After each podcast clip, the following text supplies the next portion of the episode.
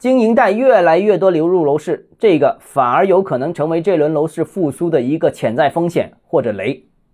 欢迎来到邓浩之家买房。最近一段时间，我出席了一些金融机构的活动，发现各家机构都在疯狂推经营贷产品，说是支持中小微企业的资金周转，但是呢，也是经过了各种包装，强调灵活性了，强调额度高了，强调利息低，最最关键的是什么呢？是审批条件宽松，放款快，但是里面强调。要有房产抵押，所以最终问题还是回到了房子上面。其实银行心里面清楚，这些钱实际流向何处，其中有一部分肯定涉及违规使用。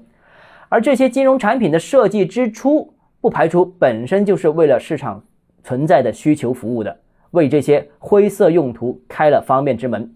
所以啊，增量资金流入楼市，尤其是流入高端市场这个态势呢，我个人认为还会持续一段时间。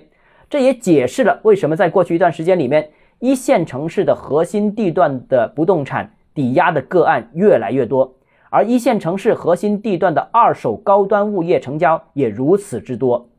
既然这个趋势已然成型，那高端物业普遍存在高估值的事实也将继续维持，甚至是维持一段时间，不排除会进入更加不合理的区间。但我始终认为，不合理的情况一定会回归。兑现的时间不确定而已。好了，今天节目到这里。如果你个人购房有其他疑问想跟我交流的话，欢迎私信我，